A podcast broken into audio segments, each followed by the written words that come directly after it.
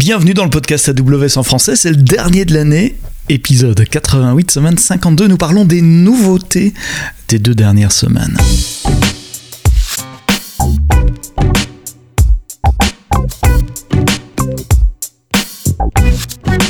Merci d'être fidèle au podcast AWS en français, même pendant vos vacances peut-être. Vous êtes à la montagne en train de skier si vous avez de la chance, ou euh, vous vous baladez euh, sous la pluie, le vent, et euh, bah, le temps typique du mois de décembre en, Europe si vous nous écoutez en Europe, ou peut-être être-vous beaucoup plus chanceux et vous nous écoutez dans un pays où il fait chaud, et je vous en remercie. Trois ans de podcast pour terminer cette année 2021, puisqu'on avait commencé le podcast AWS en français en 2019, et on continue, hein, je vous rassure tout de suite, on continuera en 2022. 3 euh, ans, 88 épisodes, presque 200 000 chargements. J'espérais passer la barre des 200 000 là, euh, en, cette fin d'année, mais, mais bon, on est le 31, ça va pas. il, il, reste plus que quelques heures pour terminer 2021, donc ce sera plutôt début janvier. On passera la barre des 200 000 euh, téléchargements des épisodes du podcast et je vous en remercie. Vous le savez, nous sommes disponibles sur toutes les plateformes de podcast, dans toutes les apps, sur, sur les portables. Parlez-en autour de vous, laissez-vous des commentaires, laissez des commentaires, laissez des petits pouces vers le haut, des étoiles. Parce que comme j'aime à le dire, c'est ça qui titille euh, les algorithmes de euh, recherche. Dans cet épisode, pardon, nous revenons sur euh, deux annonces annoncées ces derniers jours. Une qui concerne EC2 Image Builder et une qui concerne AWS Lambda. Lambda et IPv6. Je vais vous avouer que c'est un peu calme côté annonce. Depuis, entre la fin de la conférence Reinvent début décembre et la fin de l'année, il se passe plus grand chose. Donc j'ai que deux annonces, ça va être un épisode très court euh, aujourd'hui. La première annonce concerne ces deux Image Builder. Elle est pas ouf, ça va pas changer votre vie, euh, mais ça me permet de parler d'Image Builder, qui est un service qui est un peu méconnu. Image Builder, c'est un service qui permet d'automatiser la création d'images machines, de AMI, d'Amazon Machine Image, pour les instances C2. Euh, si vous utilisez des, architectures comme des architectures euh, immutables, ou dès que vous faites un changement de configuration, vous redéployez des instances C2 automatiquement, et je vous conseille de le faire, c'est une, best practice. Ben, typiquement, vous avez déjà réfléchi à comment automatiser la création d'EMI. Typiquement, si vous le faites à la main, il faut lancer une, une instance EC2, il faut installer toutes les librairies, vos applications, etc. sur cette EMI, prendre un snapshot, euh, sur cette EC2, pardon, prendre un snapshot, créer une EMI, et puis la styler, peut-être la distribuer sur, sur, différentes, euh, sur différentes régions. Bref, c'est un pipeline, c'est un workflow. Et eh bien, c'est ça que EC2 Image Builder automatise. Vous pouvez spécifier euh, quel EMI de base à lancer, ce qu'il faut installer dessus avec des scripts et comment distribuer euh, cette image. Ça vous permet également d'archiver vos images et d'avoir la trace de quelle image contient quoi euh, exactement. C2 Image Builder est un, service euh, un peu différent euh, euh, des autres parce qu'il a sa roadmap publique. Il n'y a pas beaucoup de services qui font ça, donc ça vaut la peine de le mentionner. Vous trouverez dans les notes du podcast la page GitHub où il y a le backlog. enfin, c'est organisé en, en. Il y a backlog, il y a ce qui est en cours de, développement, ce qui est déjà en, production. Donc, si vous avez des demandes spécifiques de fonctionnalités à ajouter sur C2 Image Builder, allez-y. La roadmap est publique et euh, modifiable. Alors qu'est-ce qu'il y a de nouveau sur ces deux Image Builder euh, cette semaine? Euh, C'est une petite chose qui va faciliter ceux d'entre vous qui travaillez dans des environnements hybrides, ce qui arrive très souvent dans les grandes entreprises. Typiquement, votre base pour construire des EMI, c'est pas nécessairement une EMI, c'est pas nécessairement une machine Red Hat, Ubuntu ou Amazon Linux vide, mais vous pourriez avoir d'autres systèmes de virtualisation que vous utilisez on-premises, par exemple, des open Virtualization Archive, des fichiers OVA ou des euh, Virtual Machine Disk VMDK ou des Virtual Hard Disk qui viennent des, virtualisations de, Microsoft, de VirtualBox ou euh, de VMware. Et eh bien maintenant vous pouvez utiliser ces images-là comme images de base pour construire vos EMI.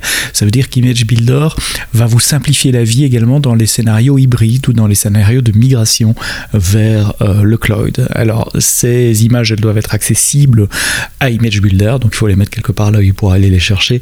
Et ce quelque part, c'est évidemment sans surprise Amazon S3. Donc vous pouvez mettre vos images VMware, euh, Microsoft ou VirtualBox OVA, VMDK, VHD ou VHDX d'ailleurs, euh, ou même des images RAW sur Amazon S3 et configurer EC2 euh, Image Builder pour qu'ils les prennent comme des images de base. Tous les détails, les liens vers la doc sont dans les notes du podcast. Puis la deuxième et déjà dernière nouveauté pointée cette semaine concerne AWS Lambda. Vous savez, ces, ces fonctions euh, serverless euh, qui, qui permettent d'exécuter du code qui réagit sur base d'événements. Un événement, c'est quelque chose qui se passe dans votre infrastructure. Ça peut être euh, un fichier créé sur S3, une ligne changée dans DynamoDB, un message posté sur EventBridge, un appel d'API fait avec API Gateway ou AppSync par exemple. Et dans le podcast de la semaine passée avec Renaud et Coy, nous vous parlions d'IPv6 en expliquant que euh, IPv6 avait commencé sur AWS il y a quelques années déjà à The Edge avec les load balancers, etc., qui permettent d'accepter du trafic IPv6, même si le, cœur du noyau était encore en IPv4. La semaine passée, on vous a expliqué depuis que quelques semaines, ça s'accélère. Il y a moyen de faire des réseaux IPv6 uniquement maintenant. Il y a euh, moyen de faire du, du NATing 6.4, donc pour qu'une machine qui soit IPv6 uniquement puisse quand même appeler un service IPv4 dans quelques régions. C'est pas encore disponible partout, mais réécoutez le podcast de, la semaine dernière si vous ne l'avez pas encore fait ou si vous êtes intéressé par, euh, par IPv6. Et en fin de ce podcast, nous vous disions, on va pas s'arrêter là. D'autres services vont intégrer IPv6 tout au long euh, de, de, la fin de 2021 et 2022.